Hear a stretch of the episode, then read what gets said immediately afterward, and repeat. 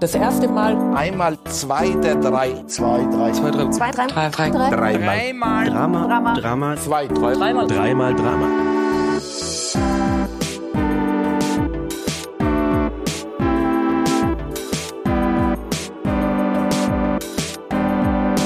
Herzlich willkommen zu Dreimal Drama, dem Podcast über Gegenwartsdramatik und das Schreiben für die Bühne. Ein Projekt der Theaterautorinnen im Ensemble Netzwerk in Kooperation mit dem Verband der Theaterautorinnen VTEA. Ihr hört heute Folge 4 Sprachfluss mit Maria Ursprung. Mehdi Moradpur. Thomas Perle. Mein Name ist Christian Schönfelder. Ich begleite die drei heute als Vertreter des Theaterautorinnen-Netzwerks. Die heutige Folge läuft gewissermaßen auf einer Südschiene. Unsere AutorInnen podcasten aus Wien, München und der Schweiz. Maria, wo genau in der Schweiz bist du? Äh, ich bin gerade in Solothurn. Maria Ursprung wurde in Solothurn in der Schweiz geboren, ist Autorin und Regisseurin. 2020-21 war sie Hausautorin am Theater St. Gallen. Ja. Ihre Theaterstücke werden verlegt bei Felix Bloch-Erben. Außerdem schreibt sie Theaterstücke, Hörspiele und Kurzprosa. Und sie inszeniert Schauspiel, Oper und szenische Konzerte. Medi, du bist jetzt in München, pendelst aber gerade viel zwischen München und Salzburg. Äh, genau. Medi Moradpur ist auch sonst ein Pendler zwischen unterschiedlichen Welten, als Theaterautor und Journalist, Gerichts- und Community-Dolmetscher sowie Übersetzer für Persisch, also Farsi bzw. Dari und Spanisch. Seine Stücke sind bei Surkamp verlegt. Seit der Spielzeit 2021 gehört Medi als Dramaturg zum künstlerischen Leitungsteam der Münchner Kammerspiele. Richtig. Der dritte im Bunde, Thomas Perle, geboren im sozialistischen Rumänien, wuchs dreisprachig in Nürnberg auf. Er lebt und arbeitet als freier Autor und Dramatiker in Wien, ausgezeichnet unter anderem mit dem Redshofer Dramapreis 2019. Seine Stücke werden verlegt beim S. Fischer Verlag. Genau. Nochmal ganz kurz zum Prinzip dieses Podcasts. Immer drei AutorInnen stellen drei Stücke vor und diskutieren sie. Die Autorinnen der drei Stücke sind damit nominiert für die nächste Runde. Und quasi als Staffelstab geben alle AutorInnen den von ihnen Nominierten jeweils eine Frage mit auf den Weg. Maria, du wurdest nominiert von Simone Kucher, die folgende Frage hatte. Also ich würde erstmal äh, Fragen haben. Maria, wie hast du zu dem Stück recherchiert und gab es Diskurse, die für dich wichtig waren, die in das Stück eingeflossen sind? Die Frage bezieht sich auf mein Stück Schleifpunkt, das in der letzten Folge besprochen wurde. Das war vor allem eine Schreibtischrecherche. Ich habe viel gelesen und zu diesem Themenbereich oder dem Diskurs des Klimas, also die Tochter der Hauptfigur, die ist Klimaforscherin und geht dann nach Grönland zum Doktorieren äh, in so eine Station. Darüber habe ich viel gelesen und recherchiert. Google war auch eine Recherchehilfe. Ich meine, Google ist einfach die das das nächste. Ne? Ich recherchiere oft darüber, dass ich zuerst mal Sachen nachgucke. Es geht in dem Stück sehr stark um Veränderungen, Veränderungen, denen man sich nicht entziehen kann. Und darin hat mich dieses autonome Fahren quasi als Gegner oder potenzielle Gefahr für diese Fahrlehrerin sehr interessiert. Medi, du wurdest benannt und befragt von Rike Reiniger. also ich würde erstmal äh, Fragen haben. Medi, wie beeinflusst das Dolmetschen dein Schreiben? Einerseits direkt, ich habe mit anderen Menschen, mit anderen Welten zu tun, bin mal im Gericht, mal im Familiengericht, mal im Verwaltungsgericht, wo es um Asylakten geht oder im Krankenhaus. Zum anderen, also beim Dolmetschen geht es oft darum, zu, zu übersetzen, translatorisch unterwegs zu sein und sich immer von einem Zustand zum nächsten ähm, bewegen zu können. Und ich glaube, das beeinflusst auch meine Lebensweise, meine Denkweise, dass ich Perspektiven, die aus verschiedenen Erfahrungswissens- und Bildungshorizonten kommen, kennenlerne und auch mehr oder weniger lernen muss, so auf die Welt zu schauen. Und Thomas wurde nominiert von Elise Wilk, die uns folgende Doppelfrage mit auf den Weg gegeben hat. also ich würde erstmal äh, Fragen haben. Thomas, denkst du oft daran, wie es gewesen wäre, wenn deine Eltern nicht ausgewandert wären? Und glaubst du, dass du auch Schriftsteller geworden wärst? Das sind ja interessante Fragen. Ich denke tatsächlich oft daran, wie es gewesen wäre, wenn wir geblieben wären. Ich habe immer irgendwie so ein alternatives Leben auch im Kopf. Ich glaube, ich wäre wahrscheinlich entweder irgendwo in Klausenburg gelandet, in Cluj-Napoca oder in Hermannstadt in Sibiu. Ich habe immer die Idee gehabt, dass ich dann vielleicht Lehrer geworden wäre, warum auch immer. Und ich weiß gar nicht, ob ich zum Schreiben gefunden hätte. Aber ich denke schon. Ich denke, ich denke, irgendwann hätte ich dann doch den Stift in die Hand genommen und, und hätte mit dem Schreiben angefangen, aber vielleicht ein bisschen später. Vielen Dank für die Antworten. Damit kommen wir zum Hauptteil des heutigen Podcasts. Welche Stücke habt ihr uns mitgebracht? Worüber werdet ihr sprechen? Ich werde über das Stück Alte Sorgen von Maria Milisavljevic sprechen. Ich werde heute zusammen mit euch über das Stück Koma von Maslum Nergis äh, sprechen. Koma mit C. Ich habe Fischer Fritz von Raffaela Badutzky. Ich übernehme gleich mal und beginne mit meiner Liebeserklärung an das Stück. Liebe. Liebe. Liebe. Eine Liebeserklärung. Es ist eine Liebeserklärung. Fischers Fritz fischt frische Fische. Wer ist dieser Fischer? Er müsste schon recht alt sein, so alt wie die Redewendung selbst. Wo ist dieser Fischer jetzt? fragte sich Raffaela Badutzky und hat ein Sprachspiel, ein Sprechspiel geschaffen, musikalisch, mehrsprachig, melancholisch, menschlich. Nebenbei und niederschwellig lerne ich als Leser Dinge über das Fischen, die Pflege, Traditionen, Ausbeutung, Diskriminierung und bevorstehende Naturkatastrophen. Anhand eines Beispiels wird eine Vielzahl menschlicher Schicksale mit einer Wahrhaftigkeit und Ehrlichkeit erzählt. Zungenbrecherisch zwingt das Stück zum Zanken mit der Welt, die wir Menschen geschaffen haben, tragisch, doch keine Tragödie, traurig, doch kein Trauerspiel, brutal ehrlich, ernsthaft beeindruckend. Zu Recht wurde es für den Autorinnenpreis des Heidelberger Stückemarks 2021 nominiert und gewann den Publikumspreis beim Förderpreis Neue Dramatik an den Münchner Kammerspielen. Ich wünsche mir sehr, diesen Fischer Fritz einmal auf der Bühne sehen zu können. Ja, und würde gleich mal die Diskussion starten, weil das Stück schon recht viele Themen beinhaltet. Äh, natürlich gibt es ein großes Thema, das da besprochen wird, aber ich wollte jetzt mal in die, in die Runde fragen, was war für euch zentral an dem Stück? Also für mich einerseits zentral an dem Stück war, was aber glaube ich ein inhaltlicher Zusammenhang hat, ähm, das Thema der Pflege, ähm, des gepflegt werdens, auch in Bezug auf Familie, also wie geht man innerhalb der Familie damit um, wie wird man zusammen alt und so weiter, diesen ganzen Themenkomplex, den habe ich darin stark gelesen oder fand ich interessant. Das ist aber dann mehr die theatrale Ebene, die mich dabei interessiert hat, der Umgang mit Sprache, mit Sprachspiel, mit Sprachverlust. Und mich als Regisseurin interessiert es dann natürlich sehr in diesem Stück, weil es einerseits wird sehr stark mit Sprache gespielt und andererseits ist aber diese Figur da, die die Sprache verloren hat und wie geht man dann inszenatorisch, schauspielerisch damit um? Ich kann vielleicht anschließen, also Einerseits die Dinge, die du genannt hast, Maria, die Thematik, also ein sozialrealistisches Stück, das die Figuren ernst nimmt. Und ich sage ernst nimmt, weil Sprechtheater und Sprachspiel werden immer mit diesem Stück verbunden und diese Verbindung finde ich spannend zwischen Spiel eben, eine Spielebene und äh, gleichzeitig ein äh, wahrhaftiges Milieu, ein, ein, einen Ort, einen Kosmos geschaffen zu haben, in dem ernsthaft Themen verhandelt werden und immer auch mit einem gewissen Humor.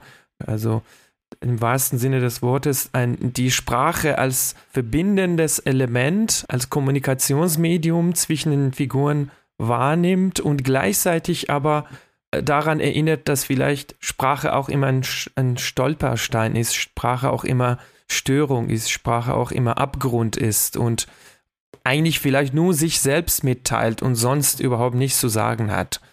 Ich fand das spannend, das hat für mich so verschiedene Welten aufgemacht. Ich wollte eben noch mal kurz äh, zum respektvollen Umgang mit Figuren und mit Sprache und mit diesem Respekt für, für Menschen, die Vorabbemerkungen von Raffaela, die da schreibt, die Figur Fritz leidet unter einer ataktischen Dysarthrie, also einer Sprechstörung, diese bitte auf der Bühne nicht imitieren. Just tell, don't show. Also auch da schon irgendwie so eine, ein respektvoller Umgang. Es geht ja eben darum, Fischer Fritz ist quasi äh, hat einen Schlaganfall und jetzt stellt sich die Frage, was passiert jetzt mit diesem Fischer Fritz? Das heißt lesen, lesen. Lesen. Lesen. Lesen. Wir, Wir lesen. lesen jetzt Fischer Fritz von Raffaela Badutzky. Frischer, fantastischer, phänomenaler, vorzüglicher, vollkommen frischer Fisch von Fischer Fritz. feiern Sie mit frischem Fisch von Fischer Fritz. Fischer Fritz feiert frischen Fisch. Frische, fantastisch frische, vollkommen frische Fische fischt Fischer Fritz. Fischer Fritz, fröhlicher Fischer, fischt frohgemut fantastischen, famosen, frischen, frischen, frischen Fisch. Vollkommene, vorzügliche, fantastische, frische, frische, frische Fische von Fischer Fritz. Der freundliche Fischer Fritz fischt famose, vorzügliche, formidable, phänomenale, fantastische, vollkommene, frische, frische, frische Fische. Frische, frische, frische Fische fischt Fischer Fritz. Nur Fischer Fritz fischt so frische Fische, frische Flussbarsche und Forellen, famose, phänomenale Flussbarsche und formidable, vorzügliche Forellen fischt Fischer Fritz. So frischer Flussfisch, nur von Fischer Fritz. Nur Fischer Fritz fischt noch frischen Flussfisch. Frischere Fische fischt nur Fischer Fritz. Immer noch. Fischer Fritz fischt frische Fische. Frische Fische fischt Fischer Fritz. Fischer Fritz fischt frische Fische. Frische Fische fischt Fischer Fritz. Fischer Fritz fischt nicht mehr. Lang schon nicht mehr. Keinen Fisch fischt Fischer Fritz.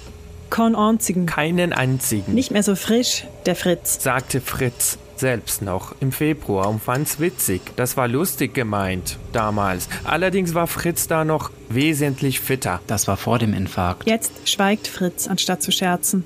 Sogar sich beschweren ist für Fritz schwierig geworden. Selbst wenn sein Logopäde lächeln bilabial Laute lobt, um welche sich Fritz behutsam, bisweilen bemitleidenswert betrüppelt. Brav, befangen, betrübt, beklommen, beängstigt, betroffen, peinlich berührt, besorgt, bang, bebend, böse, beschämt, bedrückt, brüchig, panisch bemüht. Er erschrickt dabei immer wieder aufs Neue über die eigene Stimme, die jetzt auf einmal unerträglich fremd klingt. So lächern und bellen. So automatenartig.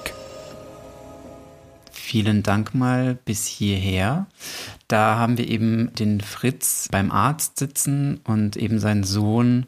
Die sitzen da und, und diskutieren, was denn jetzt eigentlich mit dem Fischer Fritz passiert, also mit dem alten Vater, der eben einen Infarkt hat und äh, pflegebedürftig ist. Und da ist die Frage, gibt man ihn ins Heim? Und das möchte er eben nicht. Und dann wird eben beschlossen, man holt sich eine Pflegekraft, eine 24-Stunden-Pflegekraft. Und diese Pflegekraft heißt Piotra und ist aus Polen. Und äh, ich würde mal hier eine Stelle daraus lesen von ihrer Ankunft dort, weil es wird halt so noch erklärt, wie der, wie der Alltag beim Fritz eben sich gestaltet und diese ganzen Familienkonflikte, die noch dazukommen, denn, denn sein Sohn Franz ist eben nicht Fischer geworden, sondern ein Friseur und hat eben seinen Meister gemacht und lebt jetzt aber halt in der Stadt.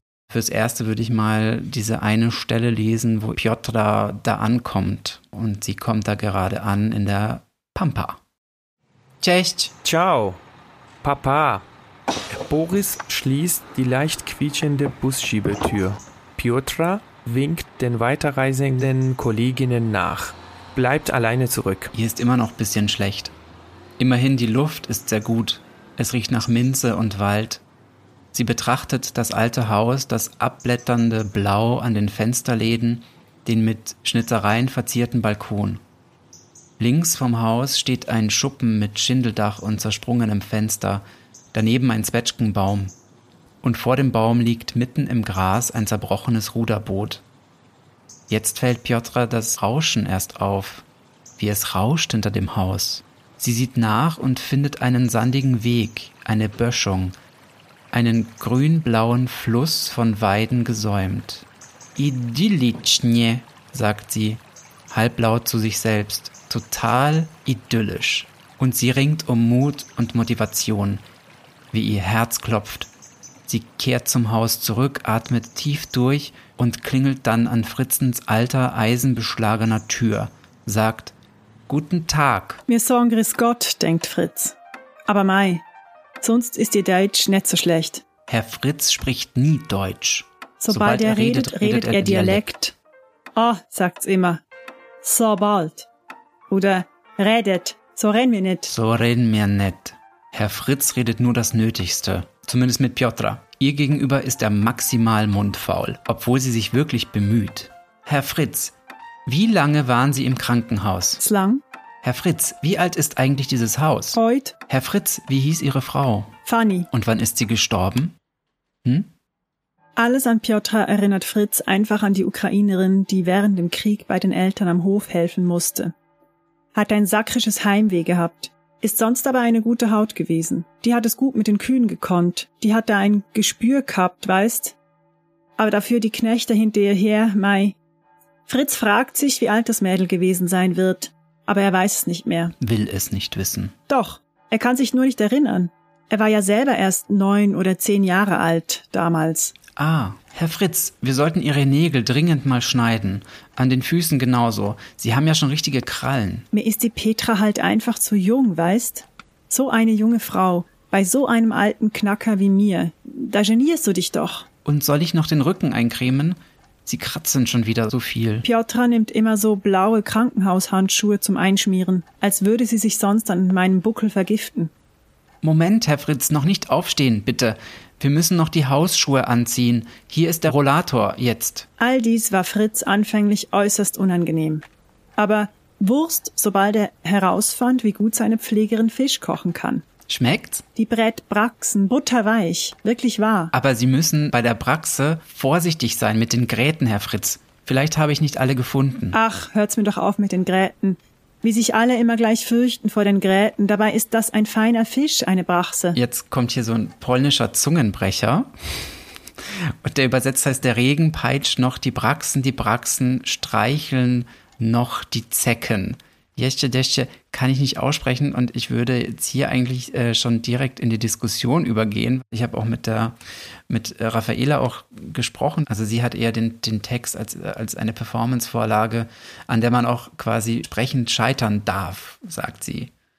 Genau, was sagt ihr dazu? Ach, interessant, weil ich habe es natürlich total als Drama gelesen und ähm, natürlich gibt's dann die Stellen, die sehr, die eine Aufgabe sind in der Arbeit, wie man damit umgeht, gerade textlich mit dialektalen Stellen oder eben wie, auch wie man besetzt. Und das ist halt total die Frage, welche Sprachen spricht die Darstellerin oder der Darsteller, der jetzt da mitspielt und wie geht man dann damit um? Konstruiertes Drama oder konstruierte Brandbeschleuniger oder so sehe ich da nicht, sondern das ist, ähm, finde ich, sehr äh, direkt und nachvollziehbar erzählt. Dann gibt es noch einen Sohn, der sich für, eine andere, für einen anderen Beruf entschieden hat.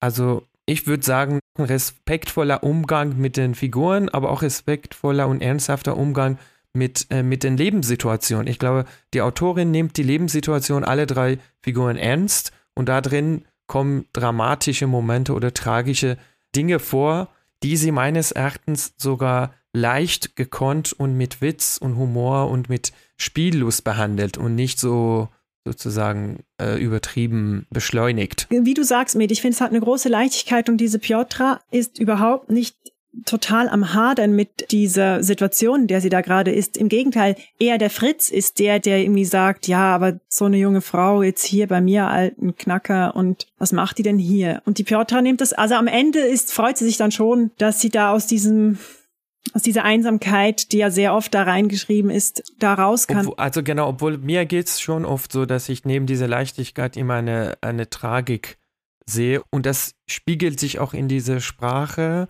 manchmal. Aber das Tolle ist, dass die Sprache nicht nur diese Seite behandelt. Es gibt so einen alten Spruch, weiß nicht von wem das ist, aber dass man sagen könnte, eigentlich jedes Wort, jede Sprache, das ganze Sprachsystem ist alles onomatopoetisch klangmalerisch. Es ist alles einfach eben im, nur im Dienste von sich selbst und hat überhaupt nichts mitzuteilen, nur sich selbst mitzuteilen. Ich war immer wieder damit mit diesen Gedanken dann beschäftigt und fand das so toll, dass man äh, auch diesen Text lesen kann und immer wieder denken kann, ah, das ist ja vielleicht überhaupt nur ein reines sprachexperimentelles Stück. Und ich finde, sie hat, die Autorin hat konsequent eine, eine nachvollziehbare Welt drumherum gebaut, die mit der Lust an der Sprache korreliert. Ja, und ich habe es eben ausgewählt, äh, weil ich es halt, ich würde es gerne irgendwann sehen auf der Bühne. Also, dann äh, habe ich jetzt die schöne Aufgabe, mit euch über den Text Alte Sorgen zu sprechen. Liebe. Liebe. Liebe. Eine Liebeserklärung. Es ist eine Liebeserklärung. Der Text Alte Sorgen von Maria Milisavljevic beschäftigt sich mit dem Thema der Altenpflege und darin mit dem Sterben, mit Alter und dem gemeinsam oder einsam älter werden. Es stellt die Frage danach, wie in Familien gealtert und gelebt wird. Zentral sind dabei Mutter-Kind-Beziehung. Ich mag an dem Stück, wer zur Sprache kommt. Die Pflegerinnen oder Kriegerinnen. Sie bekommen verschiedene Stimmen und Räume, einerseits durch diverse szenische Momente, andererseits durch epische O-Töne, in denen die verschiedenen Haltungen zum Beruf und zur Aufgabe benannt werden. Ich mag das leere Bett, das allein zurückbleibt und dennoch weiß, dass es nie lang leer bleiben wird. Ich mag die Luft, die sich erst spät zu Wort meldet und das eigentlich nur ungern, da sie am liebsten unbemerkt bliebe. Die Luft, die am Ende einen Rat, einen Gedanken nach außen richtet, der die Zeit, der die Bedeutung von Zeit und Vergänglichkeit beschreibt, der groß ist und dennoch bescheiden bleibt. Die Tochter und die Mutter, die beide erwachsen sind und sich in einem Konflikt begegnen, den sie schon lange austragen, der spannend und schmerzhaft geschrieben ist und bei dem es mir als Leserin manchmal ganz leicht und manchmal sehr schwer fällt, sich zu identifizieren oder auf eine Seite zu schlagen, was genau so sein soll. Ich mag den Brief der Mutter an die Tochter, in dem sie nach eigenen Worten die Tochter loslässt, da der Brief eine gelungene Mischung aus Liebeserklärung, Rechtfertigung und Vorwurf ist. Er ist ein Schrei und ein Verstummen zugleich. Ich mag die stumme Szene, die als Tanz übertitelt ist, in der die Hauptfigur Katrin eine ältere Bewohnerin wäscht und dies mit einer Ruhe und Wärme tut, dass sie die Kraft und Nähe einer Liebesszene erzählt. Dieser Text funktioniert, weil er die Bescheidenen ernst nimmt. Diejenigen, die gar nie laut werden wollten oder schon lange aufgegeben haben, gehört werden zu wollen, die ihre Stärke in der kleinen Begegnung finden, im gebraucht werden von denen, die keine Stimme mehr haben, er funktioniert, weil er verschiedene Perspektiven zu Wort kommen lässt und diese auf ihre Weise gerechtfertigt und oder verständlich sind. Der Text, in der Zeit der Pandemie 2020 geschrieben, schafft es, das Thema Corona zu thematisieren, ohne dabei dieses Thema, das alle ständig umgibt und umgeben hat, ermüdend auszuschlachten, indem er sich zwischen verschiedenen Welten und Formen bewegt und diese verspielt und poetisch nutzt. Der Text fragt, was menschlich sein bedeutet und traut sich damit einer großen Frage zu begegnen. Und jetzt möchte ich euch bitten, mit mir zu lesen, laut zu lesen. Wir fangen mitten im Stück an. Das heißt lesen, lesen. Lesen, lesen, lesen. Wir lesen. Aus alte Sorgen. Akt 4. Im Restaurant. Abendessen. Antje und Katrin. Du bist zu spät. Ich bin zu spät. Du hast mich hierher bestellt. Ich habe dich hierher eingeladen, weil ich dachte, wir könnten reden. Wie war denn deine Verabredung? Was war denn diesmal? Ist jemand gestorben? Was? Warum du diesmal zu spät bist? Ob es war, weil jemand gestorben ist? Nein, es ist niemand gestorben. Schade. Wie bitte? Dass niemand gestorben ist. Was willst du denn essen? Hast du schon bestellt? Kannst ja gar nicht so hoch vorm Auflaufen. Du kannst mich gern weiter verletzen oder etwas mit mir essen. Ich habe mich auf den Abend mit dir gefreut. Das ist doch schön. Danke. Gern. Hätte ja auch jemand sterben können und du wärst gar nicht gekommen. Es tut mir leid, dass ich zu spät bin. 42 Minuten. Dann lass uns jetzt bestellen. Was war denn diesmal? Willst du das wirklich wissen? Ja. Interessiert es dich wirklich oder brauchst du nur Gründe, mir wieder Vorwürfe zu machen? Dann eben nicht. Ich will es dir eigentlich gar nicht erzählen. Musst du ja nicht. Ein Bewohner hat mich angegriffen. Klar. Okay, klar. Was willst du denn hören? Mir egal. Ich glaube, ich nehme einen Wein. Und du? Weiß nicht. Lass uns essen. Ich habe ziemlich Hunger. Hast du dir schon was ausgesucht? Nein, ich habe gewartet. Dann ist ja gut. Wer war das, der dich angegriffen hat? Was hat er gemacht? Nichts. Er hat ein Sedativum bekommen und jetzt ist alles gut. Wie hat er dich denn angegriffen? Er ist mir an die Kehle. Ich habe ihn nicht kommen sehen. Wie geht sowas? Was glaubst du? Das ist normal für manche Alzheimer-Patienten. Da gibt's leicht mal, zack, einen Faustschlag gegen die Brust, wenn du das Tablett hältst. Einen Tritt in den Bauch, wenn du jemanden wäschst. Aber ich will da nicht drüber reden. Ich will jetzt essen. Und wie geht's dir jetzt? Jetzt tut mir mein Hals weh. So. Ich muss jetzt was essen. Aber warst du beim Arzt? Ich meine, hat sich das jemand angeguckt? Nein. Du musst damit zum Arzt. Es kann was angerissen sein oder Blutergüsse, die dann irgendwo draufdrücken. Ich hatte keine Zeit zum Arzt zu gehen. So. Und jetzt ist gut. Ich habe den ganzen Tag nichts gegessen. Und wieso das? Ich habe keine Pause machen können, weil eine ältere Dame gefallen ist. Mitten aufs Gesicht. Die Pflegerin wusste nicht, dass sie nicht ohne Rollator kann. Und warum? Was, warum? Dann muss man der Pflegerin das halt sagen. Oder sie fragt die Frau einfach. Und die sagt ihr dann, dass sie das natürlich kann, weil sie sich nicht mehr richtig erinnert. Habt ihr keine Listen, auf denen sowas steht? Nein, das muss man alles wissen. So, ich mag jetzt essen. Weißt du schon, was du willst? Dass du nur einmal auf dich schaust. Was? Dich wirkt jemand, so dass dir dein Hals wehtut und du gehst nicht zum Arzt. Lass das mal meine Sorge sein. Weißt du was? Weißt du, was ich wirklich will? Dass du und ich und was weiß ich von mir aus auch Papa, dass wir einmal so wichtig sind wie deine alten Leute. Sag das nochmal. Wenn einer von deinen Patienten. Bewohnern. Bewohnern dann halt. Wenn einer von denen gewürgt worden wäre, hättest du den Arzt gerufen? Du bist mir der wichtigste Mensch. Und du weißt das. Ja, wer es glaubt. Mir tut das weh, wenn du so Sachen sagst. Es geht hier nicht um mich, Mama. Mir geht's um dich und um uns. Okay, wir lesen mal bis hier. Ich glaube, die Szene gibt so einen ganz guten Einblick in das, was der Konflikt zwischen Mutter-Tochter ist, aber auch in diese dialogischen Momente, in die Sprache, in die Welt. Vielen Dank fürs Lesen.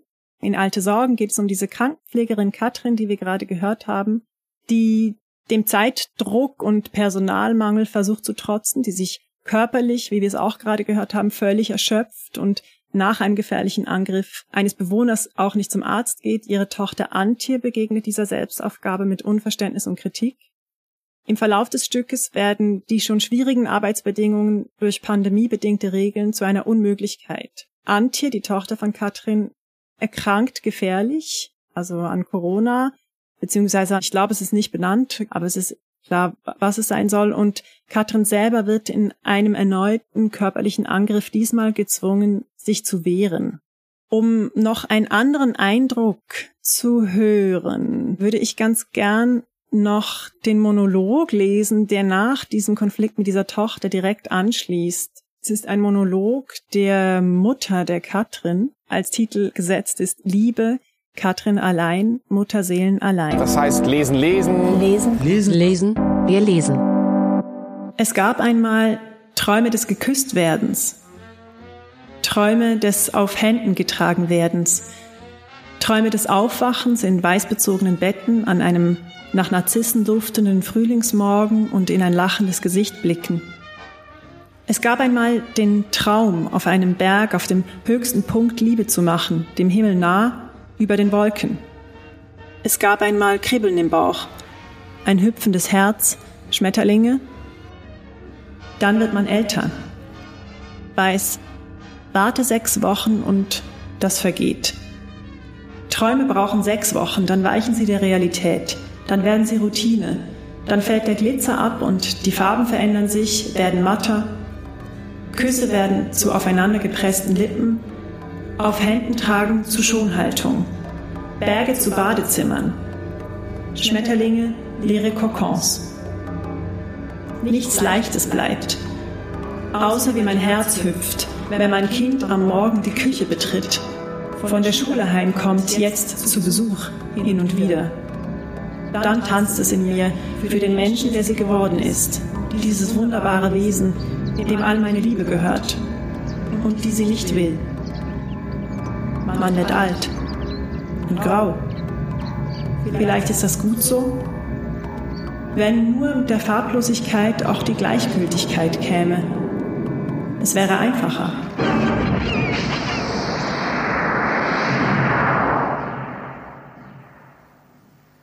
Ja, also eigentlich gehe ich vor allem in der Zusammenfassung auf die Hauptfigur Katrin.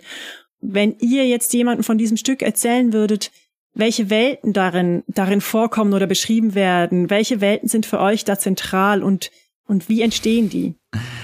Ja, da gibt es auch zum Beispiel diese Figuren Hani und Nanny, die so am Friedhof stehen und das sind dann irgendwie, nehme ich die so wahr als Tote und es gibt auch quasi so eine Geisterwelt auch, so habe ich das irgendwie gesehen. Und auch als er quasi Katrin da gewürgt wird vom General, ist sie ja auch in so einer anderen Welt, sage ich mal. Und diese Passagen der, der, der Chor der Kriegerinnen, das sind eigentlich auch so die, die zentralen Figuren in der realen Welt, aber werden eben nicht als die Pflegerinnen, sondern es sind halt eben die Kriegerinnen. die reale Welt zum Beispiel, eben diese, dieser Alltag in der Pflege durch dieses Protokoll und auch durch diese, diese Stimmen in der Nacht wird ja auch quasi zu einer ganz anderen Welt, in die man so eintaucht. Also es ist jetzt nicht nur so, dass man nur in dieser, in dieser Pflegewelt ist und eben nur die Katrin erlebt, sondern so viele Welten, die sich da auftun. Medi, was sind für dich die zentralen Welten? Also genau, ich kann einiges mit dem, was Thomas gesagt hat, verbinden. Tatsächlich habe ich das Gefühl, dass Katrins Welt schon eine zentrale Figur ist und die hat mehrere Ebenen, die ähm, einmal die Beziehung, wie du genannt hast, zu ihrer Tochter und einmal die, die Berufssituation, dann aber auch ihre eigene Welt, dass sie ein empathisches Wesen ist, dass sie eine Person ist, die gewissen vielleicht sozialen Realitäten ausgeliefert ist. Vielleicht ist da ein Motiv, das sich mit Wojcik verbindet, wie das da auf dem Titelblatt steht und dass es einmal ihre Welt ist und eine leicht größere Welt wäre halt diese realistische Welt mit der Pflegewelt und halt so die Schwierigkeiten, die Missstände, die grausamen Missstände in diese ähm, in diesem Berufszweig. Und dann, wie Thomas gesagt hat, diese Nebenwelten oder Parallelwelten, wo ich manchmal das Gefühl habe, dass sie also wie Hani und Nani sozusagen so eine, nicht so ganz sogar eine Parallelwelt sind, sondern sie sind fast Teil dieser Welt und beobachten alles und kommentieren das. Und dann gibt es so verwandt zu diesen Szenen diese atmosphärischen anderen Szenen, die auf einmal wie Eindrücke oder Erinnerungen aussehen oder sich so lesen. Das sind wahrscheinlich Erinnerungsfetzen oder Wahrnehmungswelten von äh, Menschen, die gepflegt werden und dann würde ich sagen, es gibt Elemente, die sich, die ein bisschen ätherischer mir so vorkommen, als würde man die Verbindung zwischen ihnen und der Welt eben diese Hauptwelt selber herstellen müssen, eben wie die Kriegerinnen. Ich habe das Gefühl, Maria hat, also die Autorin, ein konsequentes Bild gebaut, eine Welt mit vielen Gesetzmäßigkeiten und drumherum ein paar lose Textangebote, die aber sich da oder da anschließen, äh, zur Verfügung gestellt. Glaubst du, es ist eher Material teilweise oder glaubst du, es ist wirklich so sehr festgeschriebenes Drama? Also in einer gewissen Konsequenz ist alles Material und aus einer anderen Betrachtungsweise ist alles, was da ist, ernstzunehmendes Material und nicht ersetzbar. Oder ich wollte sagen, ich habe selber das Gefühl, hm, dass es eine konsequent, äh, konsequentere Szenen gibt, die für das steigende dramatischen Dynamik eine Rolle spielen und dann Szenen gibt, die eher so atmosphärisch beschreiben, was geschieht und weniger sozusagen, und das, also das mag ich eigentlich immer an Stücken, die, die nicht komplett well-made geschrieben worden sind, dass sie auch immer so ein, ähm, so ein Störelement oder ein Element anbieten, wo man nachdenken muss, ah, hm, wozu ja. gehört das? Ja, ja, und das sind dann auch genau die Momente, die dann auch als Regisseurin total interessant werden. Ja, wie inszeniere ich das? Wenn die Frage halt im Raum steht, wozu gehört es, dann ist es sofort so, ah, wie geht man denn damit um? Also wie, wie, wie greift man darauf zu? Das passiert bei diesem Text bei mir jedenfalls beim Lesen sehr, sehr schnell. Oder diese langen Momente, wo Katrin eigentlich wie ohnmächtig ist und da und fast so eine, dieses Picknick erlebt, was man auch interpretieren könnte als ihre Familiengeschichte, wie sie wieder Kind ist und gleichzeitig ihrem Kind aber begegnet und so. Da hat man dann sehr, sehr viel Spielraum direkt interpretatorisch. Unter dem Titel Alte Sorgen steht ja noch Gedacht entlang Büchners Wojcek. Habt ihr euch beim Lesen damit beschäftigt? Also sie führt ja auch quasi dieses Zitat von Georg Büchner aus dem Wojcek, es wird mir Angst um die Welt, wenn ich an die Ewigkeit denke. Beschäftigung, Wojcek, Beschäftigung. Ich werde aber sofort vom ersten Moment reingezogen in diese Geschichte der, der Katrin, die eben eine, eben eine sehr fürsorgliche, eine sehr sympathische Figur ist, in einen Konflikt mit ihrer Chefin, die eben das komplette Gegenteil ist und von ihr Dinge verlangt zu tun, wie sie es nicht möchte. Mhm.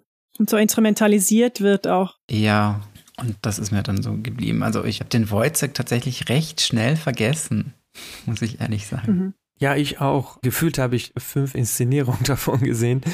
Und ich habe ein bisschen gesucht am Anfang. Und natürlich naheliegend dachte ich, aha, Katrin ist jetzt sozusagen das so gedacht als Wojcek. Und ich glaube, ich habe versucht zu probieren, aha, ja, diese einsame Welt, diese Wahnwelt, Parallelwelt und so viel Gewalt, so viel Gewalt, das jetzt nicht wie bei Wojcek direkt so vorkommt, sondern so eingeflochten ist in die sozialen Realitäten, in der sich diese Menschen befinden.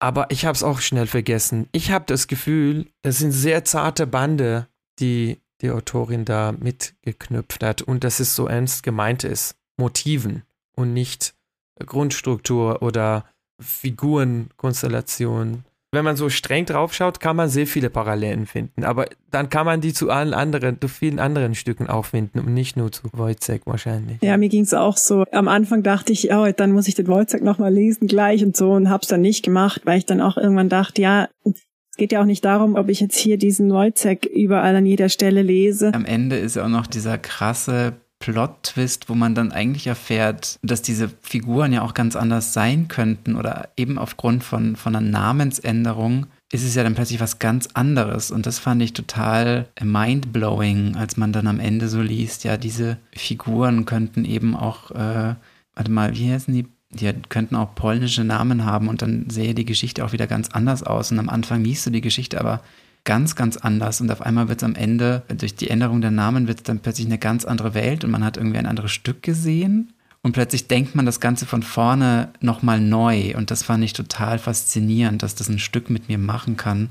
Ich habe mit ihr mal über das Stück gesprochen und ich weiß von ihr nicht, wie sie diesen Moment meint. Ich weiß aber, dass sie vor allem mit Pflegerinnen gesprochen hat und dass sie sich auch, weil es in ihrer Familie Menschen gibt, die in der Pflege tätig sind, dass es da sowieso, dass sie einen Bezug hat, einen starken Bezug dazu. Und ich glaube, das Stück ist nicht einfach eine konkrete Geschichte, sondern ist ein Konvolut an Geschichten, wie sie passieren. Und sie hat mir gesagt, dass sie teilweise sogar die Geschichte eigentlich abgeschwächt hat, also das Schicksal dieser Pflegerin und so, weil es sonst, es wäre zu viel gewesen. Die Wirkung ist stärker in dieser weniger brutalen Version. Und ich glaube, diesen Moment darin zu lesen, dass sie da Namen eingesetzt hat, um zu zeigen, diese Geschichte, die hier erzählt wird, die ist real. Ich lese mal so eben Seite 63. Die Luft geht zum General und holt sich ihren letzten Luftzug. Vielleicht küsst sie ihn dazu, dann geht sie.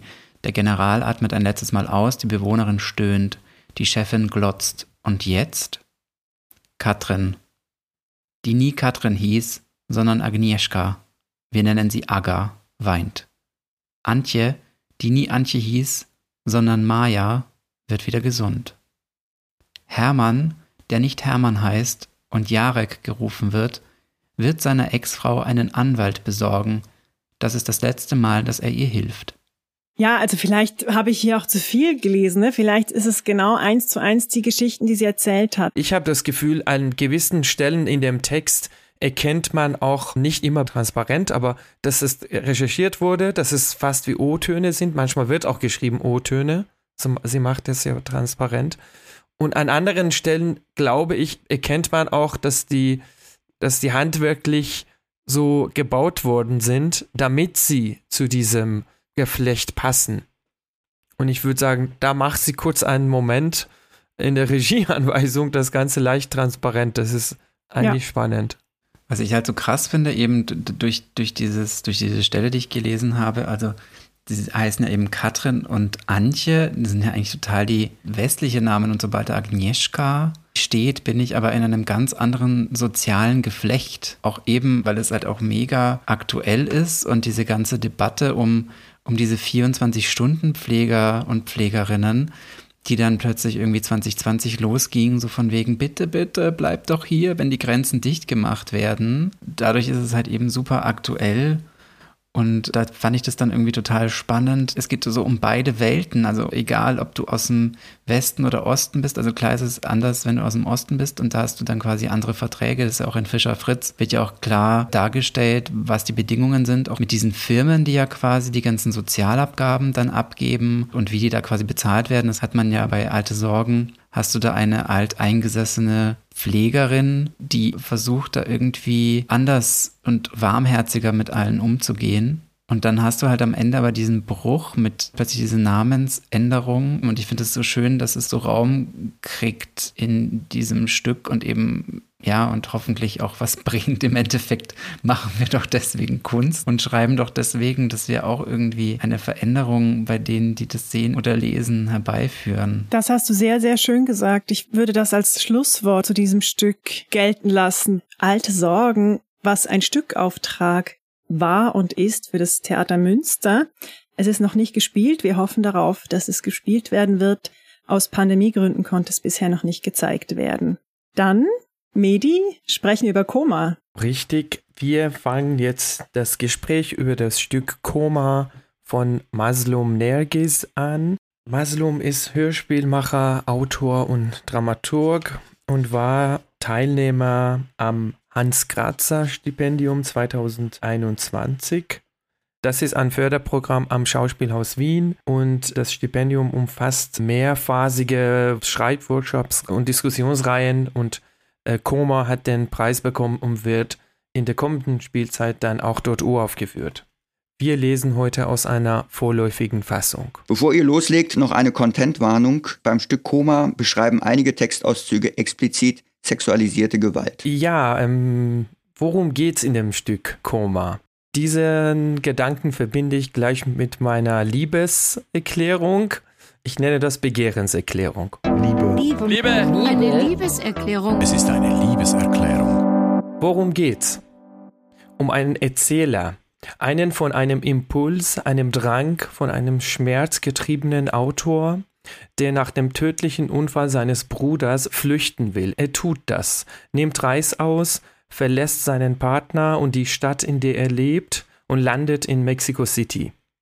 Und er erzählt uns, berichtet von Besuchen in schwulen Bars und Darkrooms, Begegnungen und Freundschaften mit Männern und sexuellen und Gewalterlebnissen in einer Park- oder Autowaschanlage oder einem Club. Er reiht Ereignisse, Erinnerungen, Empfindungen, Träume und Ideenketten poetisch oder sachlich beschrieben aneinander und verdichtet sie überwiegend in prosaisch-monologischer Form, gelegentlich auch in kurzen Dialogszenen. Die Sprache hat einen Sog, einen rhythmischen Fluss, erzeugt intensive Atmosphären und meist klare und eindringliche Bilder, bei denen man länger verweilen möchte und manchmal aber im nächsten Moment den Drang spürt, sie schnell loslassen zu wollen, weil sie einfallsreich und zugleich ungeschmickt beschrieben werden, weil sie anziehen, aber auch wehtun, wie etwa in der Szene, wo der Erzähler von seinen Treffen mit einem sterbenskranken Filmregisseur erzählt, der wiederum dem Erzähler von den letzten Tagen seines Freundes vor dem Tod berichtet und davon, wie er langsam zu einer Mumie verschrumpelt.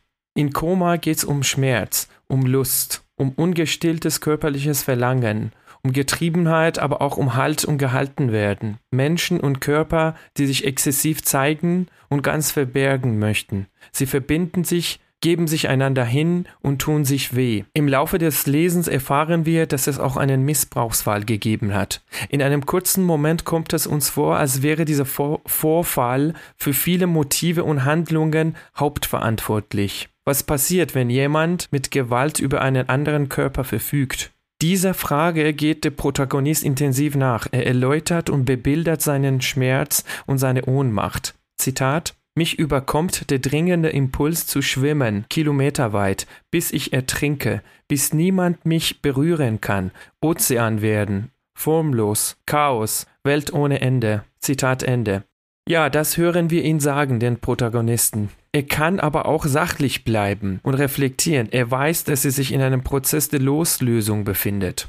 Ein überraschend direkter, poetischer und mutiger Text über einen Menschen, der getrieben ist und verstehen will und vielleicht herausfindet, dass er sich einem Sturm hingeben muss, um zu verstehen, warum so viele Stürme in seinem Leben gibt. Ich möchte gern einen Satz zu dem Titel sagen. Ich habe Maslum gefragt, warum der Titel ähm, mit C geschrieben wird, um, ja genau, warum es Koma heißt. Und ich habe vermutet vielleicht, dass es um eine andere Sache gehen könnte, außer um Bewusstlosigkeit. Und er hat mir zurückgeschrieben, dass man im antiken Griechenland den Zustand nach dem Sex als Koma bezeichnet hat.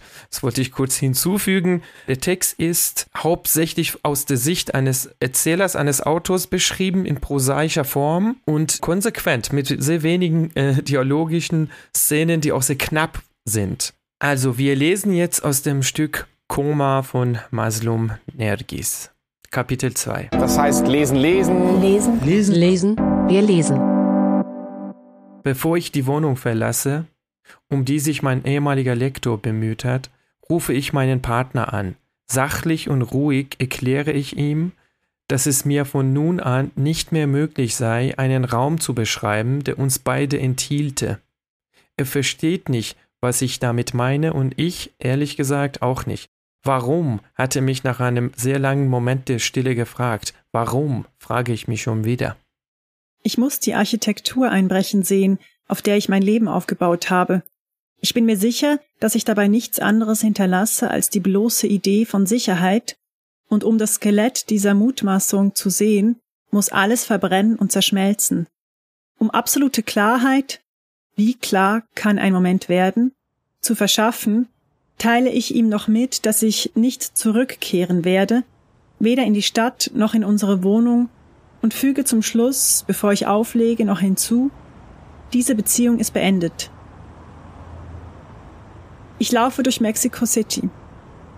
Die Stadt interessiert mich nicht, oder eher, sie ist taub mir gegenüber, besetzt mit so vielen Stimmen und Geschichten. Ein Rauschen folgt dem nächsten in einem endlosen Loop. Ich will, dass die Stadt mich in einen Schlaf schickt. Ich weiß, wohin ich will. Ich sitze an der Bar und wechsle ein paar Worte mit dem Barkeeper, stürze mein Bier herunter und nehme die Treppen in den Darkroom. Ein langer, krummer Kreis. Körper gehen, blicken und reagieren aufeinander in einer ständigen Prozession, der ich mich anschließe. Ich fühle mich wie ein Koffer auf dem Gepäckband am Flughafen und warte, von meinem vorübergehenden Besitzer erkannt zu werden. Wer wird mich, das Objekt, herausfischen und mit mir in eine der kleinen Kammern verschwinden? Diese Nacht gehöre ich aber keinem. Ich verlasse die Schlange. Ich reagiere nicht auf Blicke und Zeichen. Passe auf, niemandem direkt in die Augen zu gucken. Von den Toiletten führt ein schmaler Gang zu einem Raum, in dem ein riesiger Käfig steht. Ein Mann hat sich darin eingesperrt und wartet darauf, dass jemand eintritt und ihn zähmt. Sein nackter, behaarter Arsch steckt zwischen den Gittern, zielt direkt auf mich. Eine Pistole, die geladen werden will. Er ist alleine. Er bietet sich der Gemeinschaft an, aber niemand schenkt ihm Beachtung. Ein Raum voller Schwänze, aber niemand am Ficken. Ich starre ihn an. Ein Mann betritt den Raum, stellt sich neben mich. Jemand ist hier schon mal in diesem Käfig gestorben, sagt er. Hat sich ganz alleine mit GHB und was nicht noch zugedröhnt. Ich dachte, er würde sich einfach nur ausruhen. Andere waren genervt, weil sie dachten, er spielt unerreichbar und reagiert einfach nicht auf die anderen. Am nächsten Tag haben sie ihn tot aufgefunden. Beide schauen wir uns jetzt den Körper an, der durch die Gitterstäbe quält. Ich kannte ihn nicht habe versucht herauszufinden, wer er war. Niemand hier kannte ihn. Niemand. Ich sage, dass wir uns nur einbilden können, Mitgefühl für das verschwundene Leben zu empfinden. Es funktioniert nicht, um jemanden zu trauern, den man nicht kennt. Man kann nur um jemanden trauern, den man liebt. Still trinken wir unser Bier aus. Miller, so stellt er sich mir vor, nimmt meine Hand und zusammen verlassen wir den Darkroom. Ich will ein Eis. Miller schlägt mir vor, ein Limetteneis mit Cola zu probieren. Mir wird schon nach dem ersten Biss oder Schluck übel. Ich muss mich an ein parkendes Auto lehnen. Die Kombination von Cola und Limetteneis provoziert einen Ekel in mir, den ich so noch nicht gespürt habe. Ich übergebe mich, erst langsam, aber dann immer heftiger. Kurz muss ich wie eine menschliche Fontäne ausgesehen haben. Ich kann die ganze Nacht über nicht mehr reden. Mela begleitet mich zurück in meine neue Wohnung. Drittes Kapitel. Ich gehe. Ich bleibe. Du hast nicht damit gerechnet, dass ich deinen Kopf unter Wasser tauchen würde. Ich dachte, ich wäre sicher. Zusammen steigen wir auf ein Floß, das Holz schon morsch, treiben durch den Ozean unserer Welt. Du stößt mich runter. Ich will, dass du ertrinkst. Ich dachte wirklich, ich wäre sicher. Dein schmerzerfülltes Gesicht. Du beobachtest, wie ich langsam ersticke. Der Atem geht dir aus. Du ziehst mich am Kopf wieder hoch. Du schnappst gierig nach Luft. Du streichelst mich. Du hast schon vergessen. Nur so kann ich dich überleben. Schau mich an. Ich liebe dich. Einer muss immer leiden. Vielen Dank fürs Lesen. Sind jetzt neue Gedanken gekommen? Äh, was denkt ihr? Also ich habe immer noch die Idee, dass es diesem Text gut tut, wie der ist und wie der geschrieben worden ist. Also ich habe auch in einem Gespräch mit Maslom herausgefunden, dass er eigentlich im Rahmen eines Forschungsprogramms angefangen hat, erstmal über das Thema äh, Sexualität und Stadt zu forschen und nachzudenken und zunächst einmal Performances gemacht hat und versucht hat, Räume zu finden, die mit dem kulturellen Phänomen Cruisen zu tun haben. Was seht ihr da? Was, welche Kraft seht ihr in diesem Versuch, einen Text prosaisch zu gestalten und für die Bühne vorgesehen zu haben? Ich glaube, das Cruisen ist, glaube ich, ein gutes Stichwort. Ich würde es auf mehrere Körper aufteilen, weil ich auch Lust hatte, mehrere Menschen auf der Bühne zu haben, es geht ja auch in dem Teil, den wir jetzt gerade gehört haben, oft auch so um dieses Angucken und ausgewählt werden und nicht ausgewählt werden und sich dem Blick entziehen und nicht ausgewählt werden wollen. Und ich glaube, da in diesem, in diesem Auswählen und wer ist jetzt dran und wer geht jetzt mit mir mit, das könnte halt auch einfach ein inszenatorischer Ansatz sein und eine, eine Art ähm, Spielverabredung, mit der man für diesen Text umgehen könnte. Nichtsdestotrotz, natürlich könnte man diesen Text ganz toll mit einer klaren Erzählerfigur erzählen. Was ich eine große Stärke dieses Textes finde, ist, dass er super, super schnell erzählt. Er hat zwar so eigentlich eine total langsame Haltung in dem Ton, finde ich, oder so in diesem, wie gehe ich durch die Welt. Es hat was Gedämpftes, Ruhiges. Und aber es passiert eigentlich auf jeder Seite passiert ein total neuer Schritt. Es passiert wahnsinnig schnell was Neues, weil das passiert wahnsinnig viel die ganze Zeit. Und dadurch habe ich auch das Gefühl, dass man gut einfach einen Erzähler haben könnte, der diese, der durch diese Welt führt und durch diese Momente, ohne dass es mir langweilig werden würde, um das ganz salopp zu sagen. Ja, also ich finde den Text nämlich sehr, sehr zart und ich sehe es dann eher so, dass diese zentrale Figur sich die anderen Körper nimmt. Also wie ja auch quasi im Text auch man, man nimmt sich, man wird genommen und trotz der ganzen Zartheit ist da auch eine unglaubliche Gewalt da drin. Du meinst die Szene 7, ne, Thomas? Wir beobachten, wie ein Junge von zwei Männern Bullen gleich gefickt wird. Beide sind gleichzeitig in ihm, der Junge greift an seine Haarspitzen, er kann nicht aufhören, sich auf die Lippen zu beißen. Ich stelle ihn mir blutüberströmt vor, er ist erfüllt, sein Gesicht Lust, Erschöpfung, dann wieder Lust, jeder Wechsel ein plötzlicher Wetterumbruch. Er hält es nicht mehr aus, abwechselnd stoßen sie zu. Beide halten ihn fest und sicher. Genau so will ich auch festgehalten werden. Es zieht sich ja durch überall sozusagen ähm, das Thema Begehren und wie wir begehren und vor allem dann auch, wie wir begehren können in Situationen, wo eine Gewaltsituation vorher stattgefunden hat. Und in dieser Szene und an einigen anderen sehe ich auch, dass die Figur sagt, ich entscheide jetzt, dass mir jemand wehtut, aber ich will, wenn es passiert, dass ich nur darüber entscheiden kann. Ich will entscheiden, dass ich verletzt werde und dass das mir gefällt. Und dann gibt es Momente, glaube ich, wo die Figur, der Protagonist, das nicht mehr in der Hand hat und sich der Gewalt und dem Schmerz so hingeben will, dass er sich wirklich auflöst, dass sich alle Grenzen auflösen. Also dieses, ähm, das fand ich spannend. Er verfügt darüber und dann will er in gewissen Situationen, hat er die Sehnsucht, nicht darüber verfügen zu können. Es ist schon auch interessant, er erzählt das so, als ob das alles total normal wäre, aber es ist irgendwie die ganze Zeit geht's hier um Vergewaltigung und Drogen und auch so, auf fremde Menschen treffen und dann direkt so mit, mit ihnen sich total zu verbinden und so. Und es ist eigentlich, sind es sehr viele, sehr außergewöhnliche Situationen und es, und es plätschert aber so vor sich hin.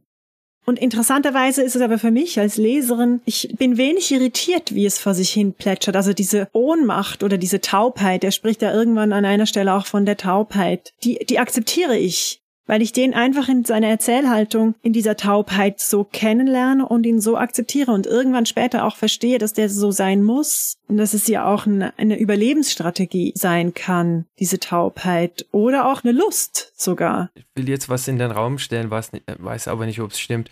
Also, also ich, ich kann mir vorstellen, diese drastische Beschreibung hat auch damit zu tun oder möchte vielleicht bezwecken zu zeigen, dass vor allem minoritäre Sexualitäten, die unterdrückt werden oder Strukturen, die dazu führen, dass eine dominante Begehrungsmacht andere marginalisiert, auch dazu führen, dass eine so gewisse gesetzfreie Räume gibt und gewisse Räume gibt, in denen es, in denen es zwar eine kulturelle Praxis gibt, um der Lust nachzugehen, aber auch Ähm, ähm, aber genau in diesen Räumen passiert auch eine Entgrenzung von Gewalt. Zu guter Letzt. Zu guter Letzt. Am Ende. Und zu guter Letzt. Herzlichen Dank an Maria Ursprung, Medi Moratpur und Thomas Perle für die anregende Diskussion über drei aktuelle Stücke und den sehr unterschiedlichen Umgang ihrer Autorinnen mit Sprache. Über die Lust an Sprache, über Sprache und Form, Sprache und Inhalt, Sprachspiele und Sprachverlust. Darüber, wie Sprache marginalisieren und das Theater Marginalisierten eine Stimme geben kann. Mein Name ist Christian Schönfelder. Ich habe heute das Theaterautorinnen-Netzwerk vertreten und fand es sehr schön, dass Maria, Medi und Thomas den Fokus auf eine Kernkompetenz von Autorinnen gelenkt haben. Die Kunst der Sprachbehandlung. Für mich ein klares Plädoyer, Autorinnen in jede Form der Theaterarbeit einzubeziehen. In dem Theater unsere Stücke spielen, aber gerne auch, wenn Stücke übersetzt, Romane oder Filme adaptiert oder Inszenierungen projekthaft im Probenprozess entwickelt werden. Holt uns dazu, liebe Theater, liebe Regie-Teams, dann seid ihr auch nicht mehr so allein bei der Textarbeit. Das war Folge 4 von Dreimal Drama, dem Podcast über Gegenwartsdramatik und das Schreiben für die Bühne. Ein Projekt der Theaterautorinnen im Ensemble Netzwerk in Kooperation mit dem Verband der Theaterautorinnen VTA. Wir bedanken uns für die Unterstützung beim Deutschen Literaturfonds und bei allen, die geholfen haben, diesen Podcast als gemeinschaftliches Projekt zu realisieren. Vielen Dank an die Kernredaktion und an Lena Vöcklinghaus, die uns alle koordiniert. In diesem Sinne, bis zur nächsten Folge.